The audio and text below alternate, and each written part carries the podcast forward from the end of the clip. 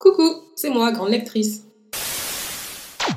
En ce lundi, on se retrouve pour parler histoire d'amour, encore une fois, et je suis ravie de vous présenter un livre que je n'ai pas aimé. Il s'agit d'un roman écrit par une autrice afro-américaine et publié en français par la collection J'ai lu pour elle. Autant le titre et le résumé de l'histoire m'ont plutôt bien alléché, autant l'exécution de cette même histoire m'a laissé un peu perplexe. Le titre donc de ce roman c'est Un amour interdit. En résumé, on est en pleine guerre de sécession. La guerre de sécession, c'est, vous savez, ce moment fatidique aux États-Unis où le Nord était libre, le Nord des États-Unis était libre, mais le Sud n'était pas encore libre, donc du coup une guerre civile.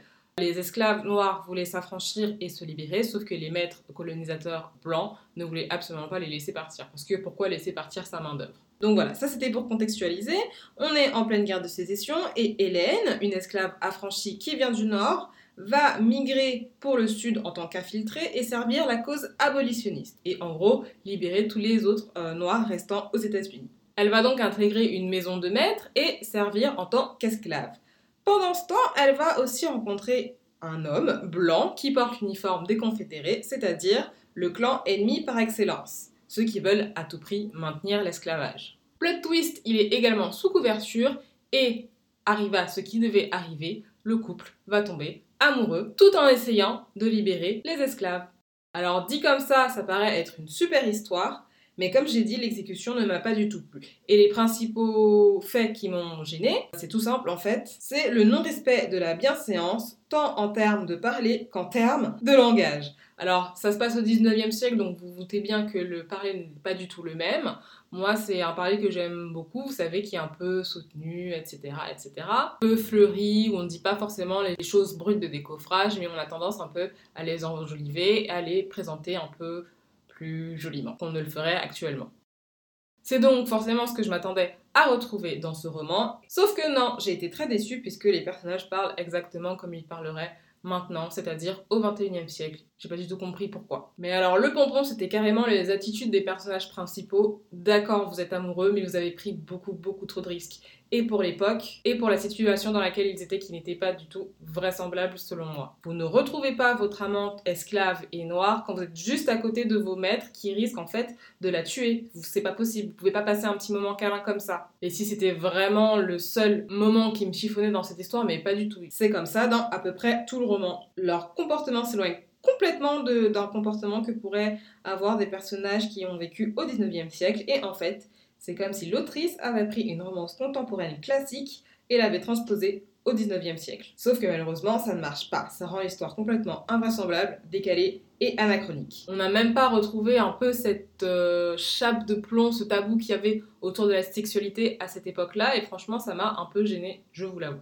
Il n'y avait pas besoin forcément d'en faire des tonnes de ce côté-là, mais quand même. En fait, la seule chose en résumé que j'ai aimé dans ce roman, c'est le personnage de la méchante qui était franchement super et qui a relevé d'ailleurs tout le livre, et également l'enquête, parce qu'il va y avoir une enquête en fait, au profit de la libération des esclaves. Mais sinon, la romance en elle-même, bon, je trouvée nulle. Plus, qu'il y avait vraiment des scènes complètement rocambolesques, et en fait, au lieu de se dire, bah voilà, je suis dans un roman plutôt réaliste, même si c'est de la romance, se dit mais qu'est-ce que l'auteur a fait et pourquoi ça se passe comme ça? Mais sinon, je reconnais que c'est quand même un livre qui se lit assez facilement. L'écriture est assez simple, le vocabulaire également, donc bon.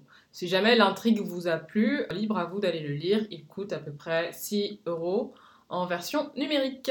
Juste après ça, j'ai lu un autre roman qui était à peu près dans la même veine, on va dire coloniale, mais complètement différent puisqu'il s'agit en fait d'une tragédie. C'est un roman très court écrit par une euh, autrice noire qui s'appelle Claire de Duras. Sauf qu'à l'inverse du premier roman dont je vous ai parlé, elle a écrit son roman au 19e siècle, c'est-à-dire qu'elle était contemporaine du moment où elle a écrit son roman.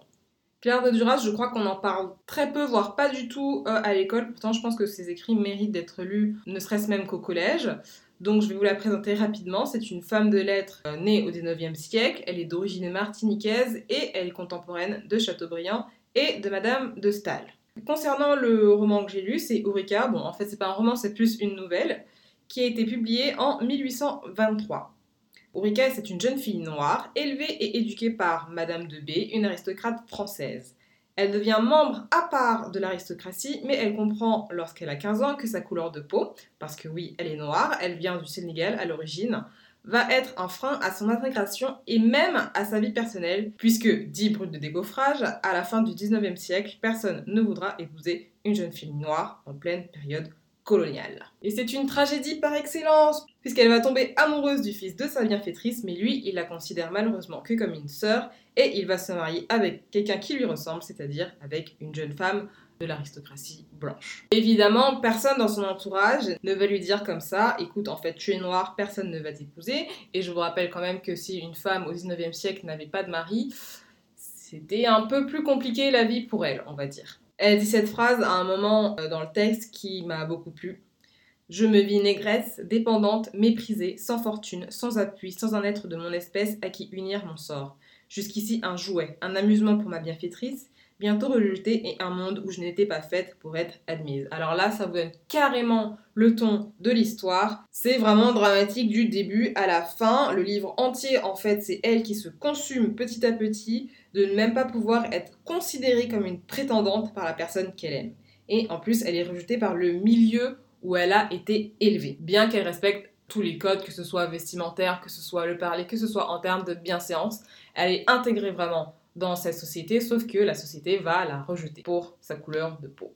Et là, ça va carrément empirer quand euh, l'homme qu'elle aime, du coup le fils de sa bienfaitrice, va tomber amoureuse d'une autre et qu'elle n'aura pas le choix, en fait, en tant que sœur, si on peut dire, d'assister non seulement à la formation de ce couple, mais aussi à la démonstration de cet amour. Si je devais comparer ce roman à un autre texte, je le comparerais sans hésiter à La princesse de Clèves de Madame de Lafayette, vous savez notamment sur la partie où l'héroïne se fustige elle-même et qu'elle se met elle-même dans de gros tourments tout simplement parce qu'elle a certains codes à respecter et qu'elle veut bien faire et qu'elle veut respecter ces codes mais qu'au final ben, son cœur lui dicte autre chose et comme elle va aller loin de son cœur, ça va la rendre littéralement malade.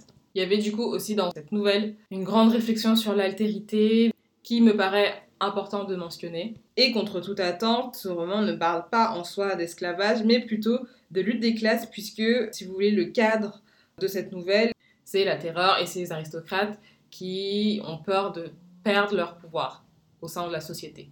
J'ai pris beaucoup de plaisir à lire ce texte et moi je vous le recommande si vous êtes à fond euh, sur les tragédies, vous savez, comme Antigone, comme Phèdre. Et donc on termine un peu sur note un peu plus positive, heureusement puisque j'ai beaucoup apprécié ce roman. J'espère quand même que cette chronique vous aura plu malgré une petite critique négative et j'espère que vous aurez aimé passer ces quelques minutes avec moi. Je vous dis à bientôt pour de nouvelles lectures.